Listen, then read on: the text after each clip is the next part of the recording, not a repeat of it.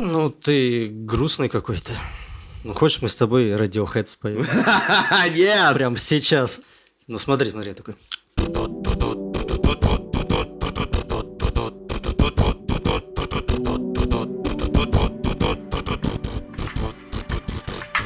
Я охапками листья кидаю в костер Синим дымом подпирая, блин, небо шатер рукой стираю хлопья сажи с лица. Так уже было, это просто усталость. Безразличие камня в моем сердце осталось. Пламя шорохом смерти сжег сухую листву. Это лучше, чем дни, дожидаясь весну. Открой мне дверь, и я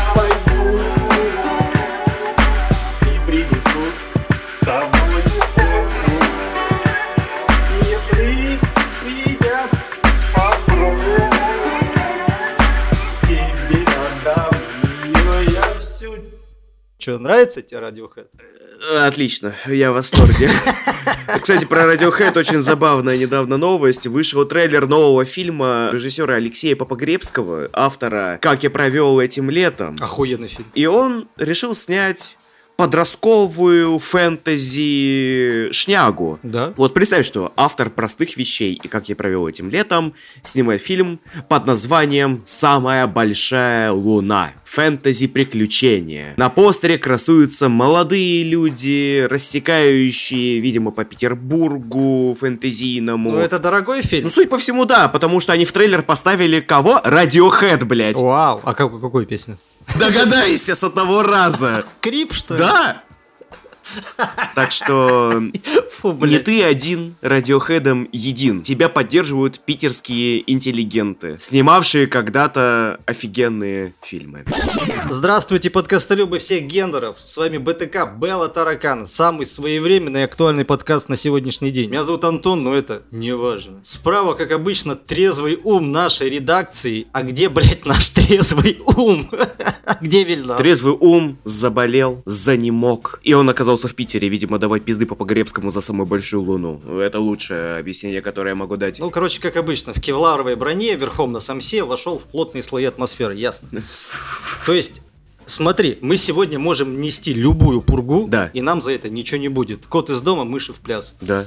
А слева у нас зато Артем, человек, у которого титулов больше, чем у Курицына. Королева похмелья, индийский Халк, внебрачный сын Барата, метатель карликов, костюмер Кани Уэста, копирайтер Стэтхэма, гример Афлика, личный маркетолог Николаса Кейджа, кривой зуб Тома Круза. Председатель фан-клуба Топ Тор 4. А? Как тебе? Э, Последний особенно нравится. Тот самый опоссум, что спер ваш бутерброд. Всем привет. А давно не виделись. И чем ты занимаешься? Ты пилу, что ли, решил все пересмотреть? Да, я, слушай, я вообще этой осенью решил стать олимпийским марафонцем. Я написал в канале, что я устроил три марафона себе. Ага. Од- Один я тяну так, как хорошее вино, потому что это фильмы со Стивеном Сигалом, это великая гексапента, какая-то хуй его знает, какая логия, Нико. Которые не называются Ника, да? Это уже в русском. Потому что Стивен Сигал везде одинаковый. И это прекрасно, потому что старые фильмы Сигала, его золотой эпохи, мне пока заходят. Как раз таки из-за того, что фильмы с Александром Невским только хорошие. Особенно мне залетел фильм, где он играет человека, упавшего в кому на 7 лет из-за выстрела из дробовика. Парочку из которых он перед этим пережил и еще успел кричать матом и кого-то даже пиздить. А потом он соблазнил женщину, будучи в вегетативном состоянии, влажную мечту подростковых фантазий подростков 80-х, а именно Келли Леброк, игравшую в «Ох уж это наука». Ух ты, ух ты, ух ты. Да-да-да, и ты представляешь, что Стивен Сигал, будучи овощем, обросшим бородой и волосами, как Джейсон Мамоа, смог ее соблазнить, просто лежа и нихуя не делая. Это какой-то авторский, да, артхаус Это пипец какой, это гайдай какой-то, я даже сказал бы. Не, гайдай начинается в моменте, Знаете, когда киллеры хотят убить Стивена Сигала, а он, вооружившись шваброй половой, верхом на больничной койке, транспортируется по больнице, пытаясь ныкаться от бандитов. Это Гайдай, Бенни Хилл и Монти Пайтон в одном флаконе. Я в ебаном восторге от этого фильма. Я потом прошел «Сумерки» на максималках. По классике пошел, По да? классике пошел, потому что осень это самая осенняя франшиза, очень теплая, уютная, дебильная, но при этом моя девушка не смотрела ни одной серии, и можно сказать, что это был ее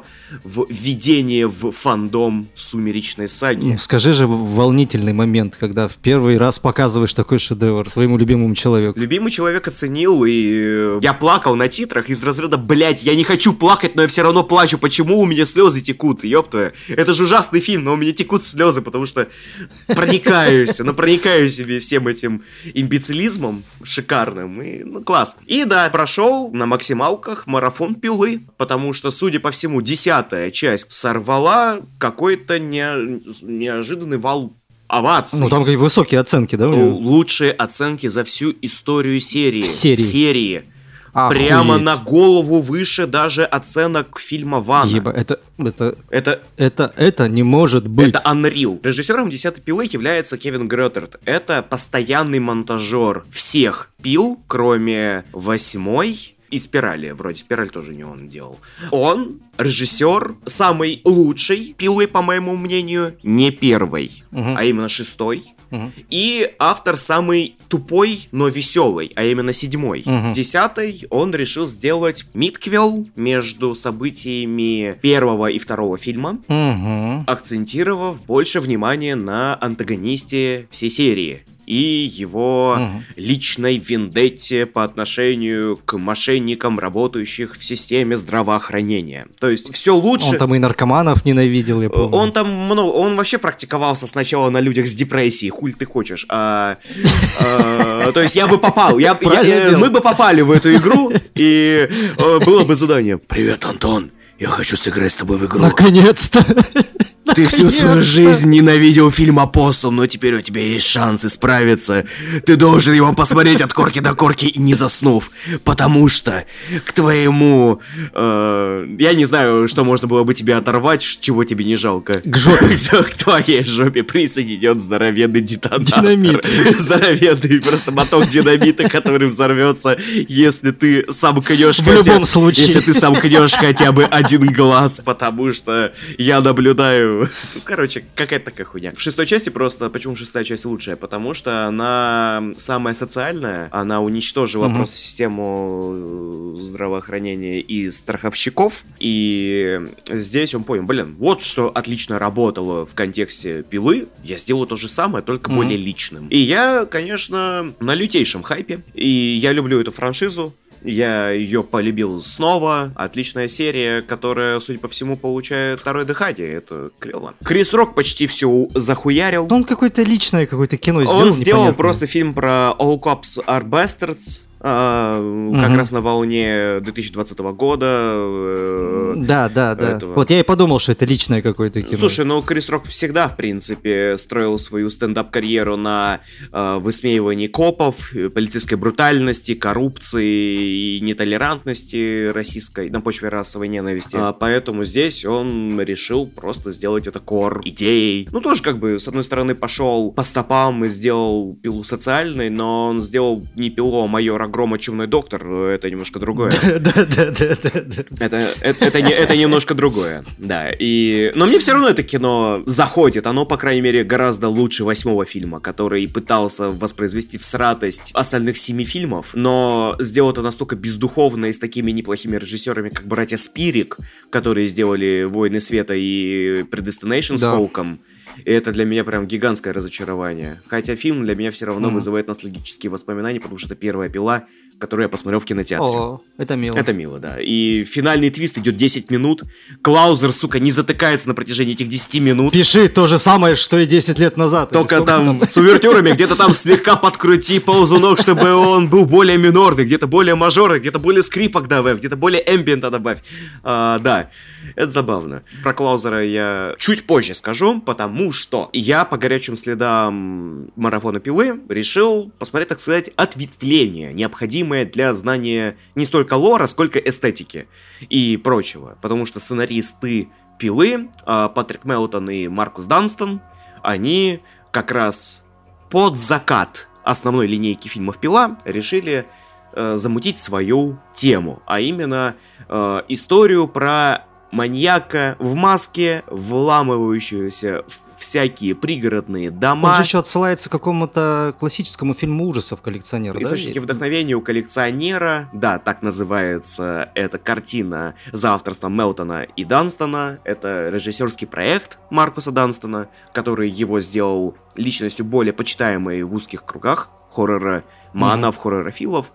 И первый фильм, как я его в первый раз посмотрел, так и сейчас. Это охре- охренительная картина. Это очень плотный, сжатый в тисках инвейжн триллер с офигенным протагонистом, офигенным антагонистом, очень грязным стилем, который, по сути, завершает пост-индастриал грязную вот эту эстетику торчер фильмов, потому что второй фильм мега отличается от первого, по части стилистики тем более. Первый, как смотришь на одном дыхании, тупо кайф. Возможно, лучше, что дана, дала нам пила. Но он духовный наследник. Скорее, это не духовный наследник, а попытка трансгрессировать пилу, потому что когда пила была все-таки про человека со своей философией и извращенной моралью, которую многие воспринимают за чистую монету, а некоторые даже и поддерживают, то есть есть такие больные люди, а, ну, да, симпатизируют. Да. А, коллекционер в первом фильме это античеловеческая какая-то материя, которая разгуливает по экрану, сияя паучьими глазами в темноте, как Ридик и в котором mm чье присутствие просто отрицает что-либо человеческое. И это привлекательно, это здорово. Мне поэтому первая часть где-то нравится больше, потому что это как, ну, чужое и чужие. Чужое это ксеноморф, ты не понимаешь его устройства. Ты понимаешь, что это какой-то идеальный организм для убийства, для выживания в разных средах. Все равно, конечно, первый коллекционер больше еще торкает за счет персонажа, протагониста в исполнении Джоша Стюарта, который рамсит на эту маскиров... на это маскированное чучело, старается спасать людей, mm. а иногда может и mm-hmm. въебало дать. Умница. То есть первый фильм мастерписе, сто процентов. Ну, прям можно. А хоть... как тебе второй? Второй я тоже люблю. Он отличается. Он очень сильно отличается, потому что это реально чужие. Это уже про то, как отряд наемников хочет отправиться в логово зверя, чтобы его задавить нахер. И они попадают в его логово, которое из себя представляет ядреную смесь из локаций первого Resident Evil, Silent Hill, поздних частей, Condemned, да. Да, Еще да. прикол, он обитает в отеле, который называется Арджента. Ой, это немногие поймут, немногие поймут, конечно. Вообще ни разу немногие не поймут, что это на уровне корабля под названием Мурнау из Морбиуса. Да, да. И, блядь, отсылки, которые мы заслужили. Не, слушай, ну отсылка на Арджента, она хотя бы заслужена, потому что коллекционер это идеальный Джола персонаж. И Данстон, как и Мелтон, Данстон и еще Ванел с Ваном, они же лютые дрочеры на Джала, и многие ловушки вдохновлены в пиле Джала. А здесь они решили сделать такой ну, перверсивно-индустриальный да, да, да. микс из Джала, Home Invasion в первом фильме. А во втором фильме больше попытка сделать из этого античеловеческого паукообразного mm-hmm. злодея такого маньяка на стероидах. У него есть армия из накачанных наркотиками людей, которые ведут себя как зомби. Прекрасно. А, которых он использует в качестве цепных собак. Вступительная сцена на рейве, он просто появляется на... Сверху Где-то сверху, да. как призрак оперы. Призрак рейва, да, мать да, его, да, блядь. Помню, еще снимают его снизу, так он такой величественный, огромный. И я такой сказал фразу, по сути, это то, кем себе представлял детектив Хоффман из сиквелов Пилы, пока он наяривал на чертежи деда. То есть, литерали, это, это мега-гигачат, э, который может и драться, и, и что-то какие-то ловушки строить, и на стиле. Ну, прям крутой-крутой.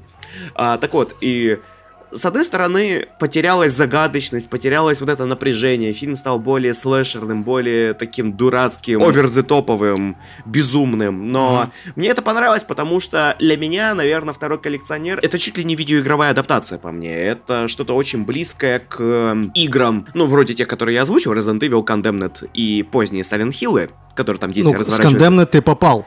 Ты э, попал это, это чисто Condemned даже, но... Я вообще я даже не думал об этом. Я, я бы даже сравнил с несколько другу, другим дерьмом, а именно со старыми хоррор-играми, напрямую вдохновленные фильмами Арджента. Вроде игры под названием Clock Tower. А, это где за девочкой мужик с ножницами да, да, да, да, да, да, да, да, да, да, да, он самый, потому что локации один нахуй в один. Ага. Фильм наследует вот этой видеоигровой традиции делать из survival хорроров ранних аттракционы ужасов. Когда дело ограничивается не только одним маньяком с его какими-то прикольными ловушками, а разным спектром развлечений что в Resident Evil там и вороны были, и акулы, и тарантулы, и какая-то такая да, херня. Да, да, да, в, да. в Clock Tower такая же история. Там можно, типа, там пчелы, какие-то тоже птицы, там, то есть там все представляет Я опасность. Плохо помню. То есть, э, вся прикольдесность этой игры заключается в том, что она максимально рандомная. То есть рандомно может появиться злодей, рандомно может помереть от какой-то херни. Второй коллекционер, он весь на этом построен. И вот это вот джало-готическая такая оверстилизованная атмосфера и рандомная реальностью опасности, которая угрожает героям. Мне понравилась галерея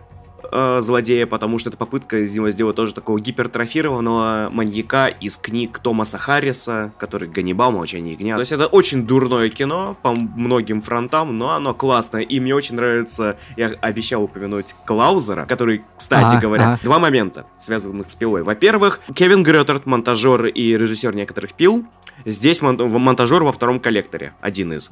Один mm-hmm. из монтажеров. И во-вторых, Чарли Клаузер, композитор второго коллектора. Mm-hmm. Это заметов максимально в одном моменте.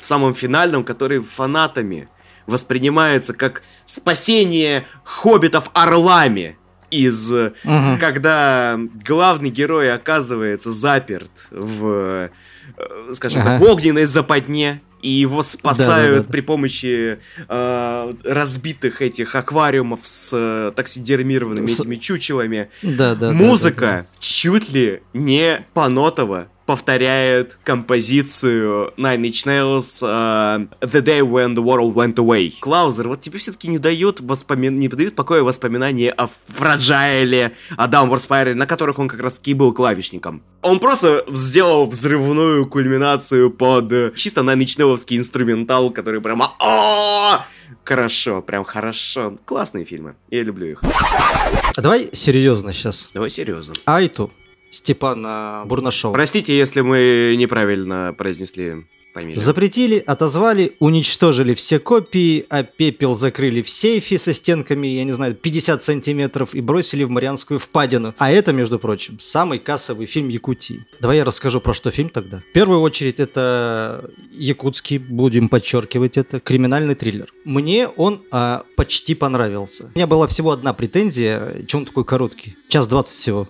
Но я считаю, что такую роскошную историю, ну, в плане событий и раскрытия персонажей, ее прям хочется удлинить, насытить деталями. Ну вот авторы решили сделать э, короткое динамичное кино. Окей, имеют право. Ну, учитывая, что Бурнашов, э, насколько я понимаю, иные фильмы не снимает, у него все фильмы достаточно короткие и такие компактно, динамичные, плотные. В чем замес? Э, маленький якутский поселок, все друг друга знают. Mm-hmm. Школьница Айта совершает что? Роскомнадзор. Да. Потом оказывается, что она еще и была и беременная. А в кармане у девчонки находят записку, э, в которой упоминается имя Афония. Ну и кого в, Яп- в якутской деревне, в якутском селе могут звать Афония? Только мента. Да, который приехал недавно, мент распиздяй, славянской внешности, э- который еще к тому же женат на молоденькой красивой якутской женщине. Вот тварь, подумала вся деревня. И, конечно же, все жители э- этого села хотят Афонию поднять на вилы, сожрать его живьем. И что они делают? Правильно, они начинают травить его жену, потому что он якобы же насильник, он же изнасиловал, и девочка поэтому совершила непоправимое. Почему якобы? Потому что, ну, в конце оказывается, что не все так однозначно. И зрители, допустим, те же не избалованные, допустим, корейскими триллерами, будут ну, удивлены развязкой. Что все на самом деле действительно неоднозначно. Неоднозначно. Ну так вот, женщины начинают травить свою же девчонку, жену Афони, а мужчины тем Мгм. временем достают огнестрел и под покровом ночи идут штурмовать полицейский участок. Такой вот маленький, небольшой якутский карпентер. Я представил маленького якутского карпентера, просто поэтому засмеялся. Ладно, это смешно. И все заканчивается-то, в принципе, на том, что... А, а, там, там еще такая фишка, там весь фильм идет дождь, пока происходят эти страшные события, да? Мгм. А в конце, когда они понимают, что произошло, я не буду раскрывать концовку, они такие, ебать, мы дураки. Краюшек окна показывается, и там уже дождь прошел, солнышко, знаешь, понимаешь? Мгм. Фильм заканчивается на хорошей ноте, на самом деле. Мы из-за своих предрассудков чуть было не наворотили такого непоправимого, но вовремя одумались. Что-то помогло, это что-то вы посмотрите фильм, вы поймете. Я опять сейчас все, все сведу в шутку. Я согласен с решением органов. Что эти якуты себе позволяют? Они что? Развивают свой кластер независимого и самобытного кино внутри такой непобедимой и грандиозной махины, как русский кинематограф, Мгм. что ли? В котором Папа Гребский снимает Young Adult с радиоходом на саундтреке. Совсем охренели. Еще и хтонь свою показывают. Видите ли, важно передавать человеческие истории, и еще и мифологию свою сюда приплести надо. Я считаю, вы что, вы что, самый умный, что ли? Мгм. Я предлагаю полностью тогда запретить якутский кинематограф, потому что это уже не в какие ворота. Не смотрите эту гадость под названием Айта. Никогда не смотрите Пугало Дмитрия Давыдова. А Нучу вы все равно не посмотрите, потому что прокатного удостоверения у нее тоже нет. И, любимые мои, э, дорогие турбокрасотки, обходите стороной э, хоррор Ичи. О, да. Не нужно вам этот уникальный кинематографический опыт. Этот вонючий Wi-Fi с крутой операторской работой. Вам не нужен он. Все. Поберегите себя, мои родные. Там Каха в цифре вышел. Чем вам еще надо?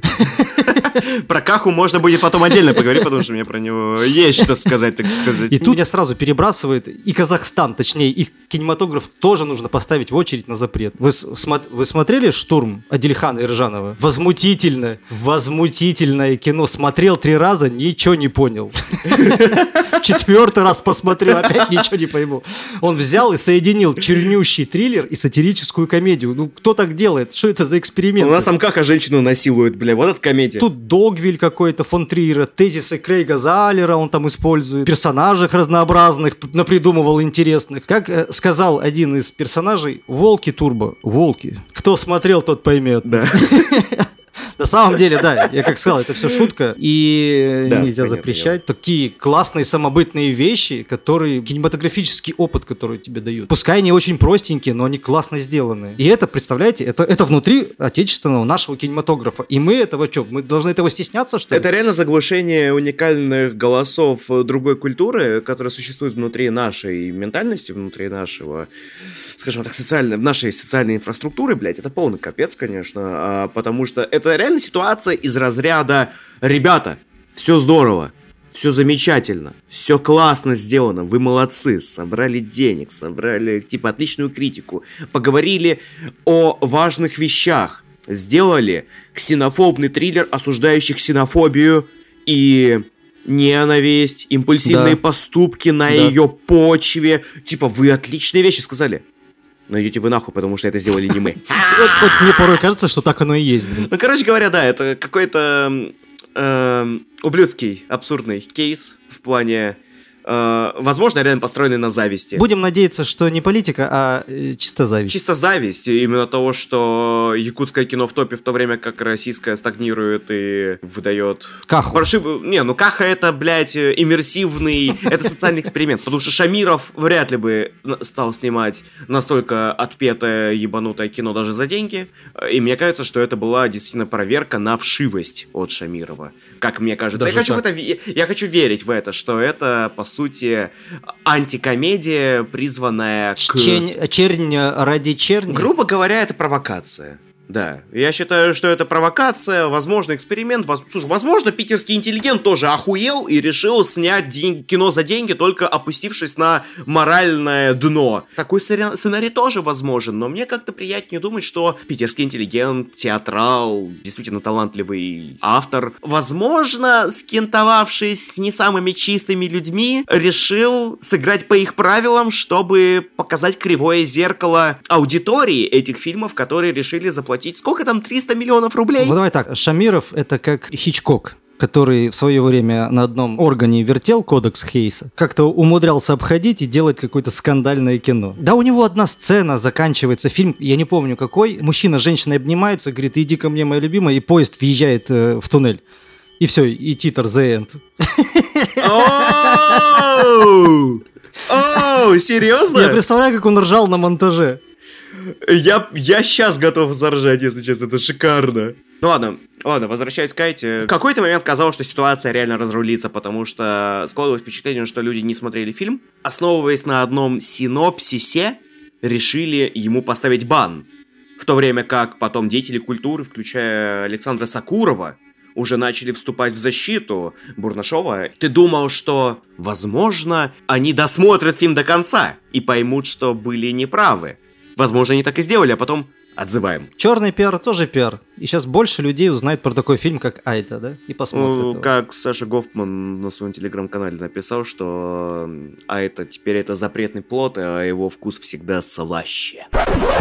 Тебе понравился Talk to Me? Или как у нас его прозвали? Два, три, э, демона приди. Да, мне понравился Talk to Me. А тебе нет. А мне нет. Можно я начну? Это новый хайповенький Elevated Horror э, для не таких, как все школотронов. ладно, ладно, я шучу. О чем кино? Где-то в Австралии школьники балуются со сверхъестественным. Они где-то нашли гипсовую руку, которую можно пожать, сказать некие слова как заклинание, типа «войди в меня» или «поговори со мной», и ты увидишь призрака поговоришь. Где-то в параллельной реальности, в зазеркале, скажем так, э, ходят привидения, которых что-то держит на этой бренной земле. И вот с помощью этой гипсовой руки можно с ними связаться. Конечно же, у главной героини, которую зовут, кажется, Мия, есть мертвый родственник. Точнее, мама, по которой она, естественно, очень сильно скучает. И однажды на вечеринке она, ну, в смысле героиня, начинает видеть свою мать. И мать это привязывается к ней. Как говорили парни из Дорин кино, я запомнил, э, Talk to Me это кино про то, что важно говорить о своих проблемах живыми людьми. Иначе придется иметь дело с мертвыми. Я одновременно согласен и не согласен с этим тезисом. Потому что видно, что закладывалась именно эта мысль. И кино снимали, как я понимаю, какие-то молодые ребята с Ютуба, да, вроде бы? Это братья-близнецы Майкл и Дэнни Филиппо. Талантливые ребята, которые себе прочертили дорогу в Ютубе на канале Рака Рака. Они занимались э, всю свою Ютуб-карьеру комедийными экшен-хоррор короткометражками зарисовками, mm. снятыми на молодецком, австралийском, лихаческо-трюкаческом угаре. Закладывалась эта мысль, и это похвально. Но получилось как мне кажется, жесткая агитка против наркотиков. Я не согласен с этим. В каждой, блядь, ключевой сцене нам так или иначе я говорят. не согласен. Наркотики это плохо, ясненько вам. И многое вот прям тухло завуалировано, но я все равно вижу и слышу этот тезис во многих сценах, что наркотики это зло. Ты в курсе? Вау, ты принимаешь наркотики, красавчик, значит, ты скоро умрешь. По-разному, по-разному этот тезис э, проговаривается. Ладно, ладно, ладно, ладно. Смотри, наркота это что-то сверхъестественного. Как будто бы не из этого мира. Поэтому в фильме есть такая сцена такого, скажем так, привыкания к этим сеансам у этой молодежи. Наркотики тебя убьют. Поэтому главная героиня оказывается в зазеркале, как я уже назвал, в другом мире, в конце. Фильм начинается, я помню, там э, два подростка курят э, сиги. И что происходит дальше? Конечно же, происходит мысль, что курение это тебя убьет, это очень вредно, ля-ля-ля. А как умерла мать главной героини? Таблеток, передозировка таблеток. Да ладно, да ладно. Я помню только белую пену изо рта, такая, ну там особо это не афишировалось, да, потому что я почему-то упустил этот момент. Я подумал, что наркотики. Ну, это Роскомнадзор Роскомнадзором, но это не из-за наркотиков. Окей, окей, ладно, ладно. Вернемся в концовку, в которой тебе намекается, говорится, что наркотики рано или поздно толкнут тебя на убийство или на самоубийство. И это правда, это правда. Все наркоманы... Или на то, что будешь лизать пятки бывшему. И, кстати, да. Это правда, потому что все наркоманы рано или поздно окажутся по ту сторону, ну, реального. Блин, ну ты сказал, складнее стало. Твою мать, это плохо. Многие сравнивают так to Me с It Follows, да? Есть какие-то схожие э, точки соприкосновения, я бы сказал. Я к этому чуть позже вернусь, но допустим, да. Вот только It Follows э, в этом фильме был крутейший бэкграунд от второй план, э, создающий вот эту гнетущую атмосферу. Щупальца разворованного и уничтоженного людьми города Детройта вот держали этих детей. И сверхъестественное будто бы подтверждалось и доказывалось вот этой э, реальностью вокруг них. То есть она тоже сама по себе какая-то, знаешь, сверхъестественное. Чуточку этого мы еще видели в э, Варваре, как вот этот вот мрачный, э, разрушенный город рождает чудовищ, да, я считаю, что Варвар про это. Ну, не дыши тоже. Не дыши тоже, да, да, да, о, отличный пример. Что именно вот эта вот реальность Детройда, да, которая сейчас в, просто в раз... апокалипсис, блядь, она подменяет реальность. Да. Но вот в Так Me нету никакой вот такой проработки. Это просто, как по мне, хайповый такой, ладно сделанный, но проходной ужастик для молодежи. Стоит ли его смотреть? Как мне кажется, да. Хотя бы ради того, чтобы оценить эту задумку, которая, по моему мнению, ну не пульнула, не, не выстрелила. Но она там есть. Ну, короче, начнем. А, подожди, подожди, подожди. Пускай это будет новая рубрика. Артем хвалит фильм, который мне не понравился, под аранжировку Бориса Моисеева. Давай. Ах ты ж, сука! Это ты Вильнару сигнал дал. Начнем с азов. Первое. Я устал от сравнения с It Follows. Сравнивают It Follows и Talk to Me по одной простой причине. Они якобы показывают пагубное влияние молодежных трендов на жизнь молодежи. То есть как It Follows многими считается максимально неправильно. Я отрицаю это как историю про незащищенный секс и про то, что их преследует какая-то хуйня с этим незащищенным сексом связанная. Спит. Спит, беременность, еще какая-то срань. Это А. полный бред. Если оно там и есть, то максимально минимализировано в общей картине It Follows. Потому что It Follows про что? Ты правильно сказал по поводу Детройта. Он играет невероятно большую роль в этой истории, потому что Детройт это не просто город-призрак, это ебаный котел, из которого чертовски сложно выбраться, потому что город-миллионник, э, почти мертвый мегаполис, из которого невероятно сложно выбиться молодежи. А, и поэтому их преследуют, по сути, призраки Детройта, которые, по сути, были убиты этим городом. Людей, у которого нету будущего. И It Follows из этого становится не присказкой о том, что «ребята, надевайте гондоны», а историей о молодежном фатализме и страхе будущего, страхе завтрашнего дня, страхе того, что с ними просто случится, что они утратят свою молодость, свою красоту, свою жизнь, став просто бледной копией самих себя. То есть это э, максимально фаталистичное кино, которое отсылается там и к Достоевскому, и к чему там только нет, то есть к идее молодежного вот этого экз- экзистенциализма и того, что дети на самом деле боятся не ебаки, они боятся завтрашнего дня. Они боятся будущего. Банально. И из-за этого It Follows является настолько эффективным и красивым и работающим хоррором, как по мне, потому что с темами этого фильма очень легко прочувствовать эту тему.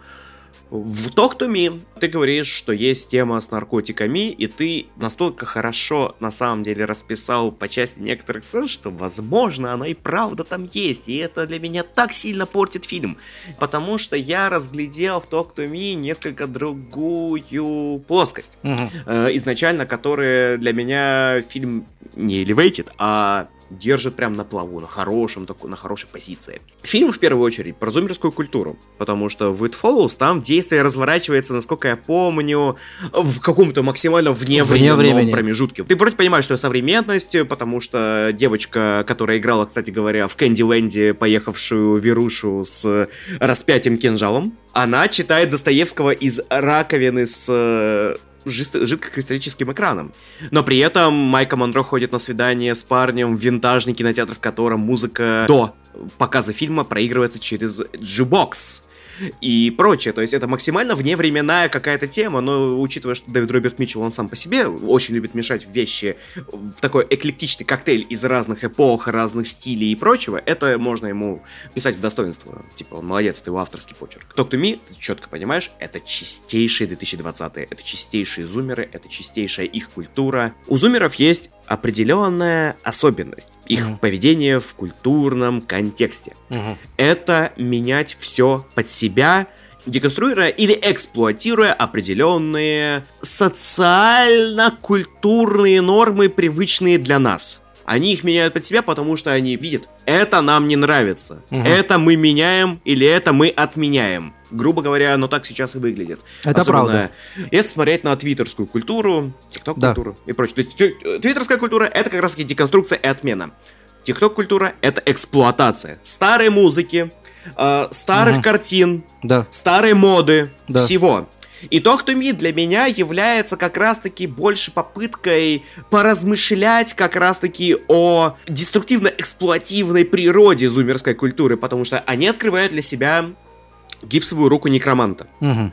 И говорят, ребята, но они не в первую очередь упарываются сами, потому что они ловят с этого адреналиновый раш и прочее. Нет, они, сука, снимают упоротых демонами и призраками прямиком из лимба угу. людей, чтобы выложить их в сеть. По сути, учитывая, как меняется индустрия хоррора с новым поколением, у которого есть свой голос, и это сложно отрицать, возможно, это могло бы казаться такой взгляд на кинопроизводство будущего, что зумеры открыли для себя хорроры. Зумеры открыли для себя сверхъестественное, и они решили это сделать тикток трендом угу. и эксплуатировать по самые яйца эта часть фильма, первая треть, мне понравилась больше всего, когда этот фрагмент читался. Когда они собираются этим тесным кружком по интересам и начинают э, играться с рукой, снимая реакции, по сути. Каждая из них уникальная. У них на руках оказался, по сути, безграничный рок изобилия контента, который они могут высушивать. Угу. Пос, вот прям вот досуха. И вот так уж получилось, что э, вместе с этим соседствует поколенческая драма о неспособности коммуникации со старшим поколением. Угу. Из-за того, что им видней. И мне понравилась первая треть еще потому, что, э, за исключением, грубо говоря, персонажа Миранды Ота, игравшую, играющую мать одной из главных героинь, персонажа отца главной героини раскрывают постепенно на уровне визуала. Его сначала показывают заблюренным, где-то в конце комнаты, потом его не показывают лица. И только в конце, когда идет вот эта вот какая-то вот эта небольшая вот уже какая-то близость, нам уже показывают его лицо, и мы понимаем, что близость между этими людьми банально невозможно в силу тех или иных обстоятельств. Mm. Ты вот говорил о том, что, ой, наркотики могут там заставить тебя убить, там пятки лизать кому-то mm. и прочему. Я бы это все-таки расценил бы все-таки реально с позиции травмированного человека, горем и вот этой, знаешь, социальной ментальной изоляции, находящимся в каком-то вот этом маничном эпизоде откровения, что она пытается как бы все это делать, но у нее ни хрена не получается. И здесь есть обеспокоенность родителей за... Своих детей. Э, чистоту своих детей, да, за то, что они э, не загубят свое детство, не загубят себя. Вот это вот есть, разумеется. Но я не хочу видеть в этом фильме антирекламу наркотиков, потому что здесь определенным образом есть тема эскапизма, но что есть хоррор, если не одна из главных форм эскапизма в культуре. Угу. Мне кажется, что этот фильм больше про это.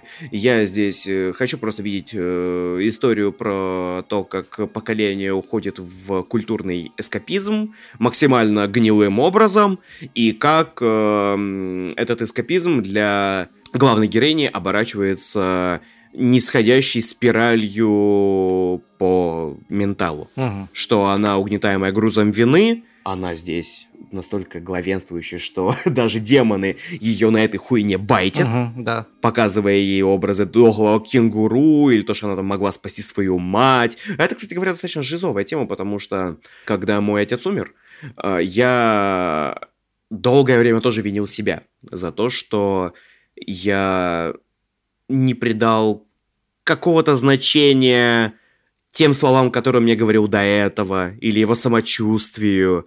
Я думал, что очередной день после, там, условно, после трудного рабочего дня, типа, там, мышцы, блядь, руки ноют и прочее. А потом он просто умирает от сердечного, от тромба, и э, ты только понимаешь, блядь, если бы я был более чутким и э, более внимательным, я бы мог вызвать скорую, я бы мог его спасти и так далее. И я долгое время себя за это грыз и гнобил. Прямо сильно. И мне кажется, что Доктор Ми в этом плане kind of срезонировал. Мгм. Что я же вообще, что первым делом сделал после смерти отца, после того, как его похоронил, я пошел вести лекцию про хорроры. Потому что я не мог ее отменить. А, и я ушел в культурную, в культурный эскапизм. М. Чистой воды. О, интересно. Но Здесь этот эскапизм вот выражен как раз-таки в общении с мертвыми. Через сверхъестественное. То есть он тебя вообще личным каким-то горем отозвался от тебе? В тебе, точнее. В некотором роде. В некотором роде. Даже он не прям отозвался, скорее я могу провести параллель и сопоставить свои чувства, которые я испытывал, будучи в возрасте персонажа этого фильма. И, ну, ты понял. Ну, я, я это имел в виду. А, По части техники, это хороший австралийский хоррор, который показывает ну, австрали... трейдмарки хорошего австралийского хоррора. Подвижную операторскую работу, очень такой бодренький монтаж. И мне нравится, что этот фильм при вот этих попытках э, заигрывать зумерской тематикой, он не зумерский. Он благородный, мизантропичный, нигилистичный, с концовкой, достойной, как мне кажется, какого-то маленького рассказика Клайва Баркера или финала какой-нибудь новеллы из э, «Байк из склепа». Класс. Красивая рецензия, молодец.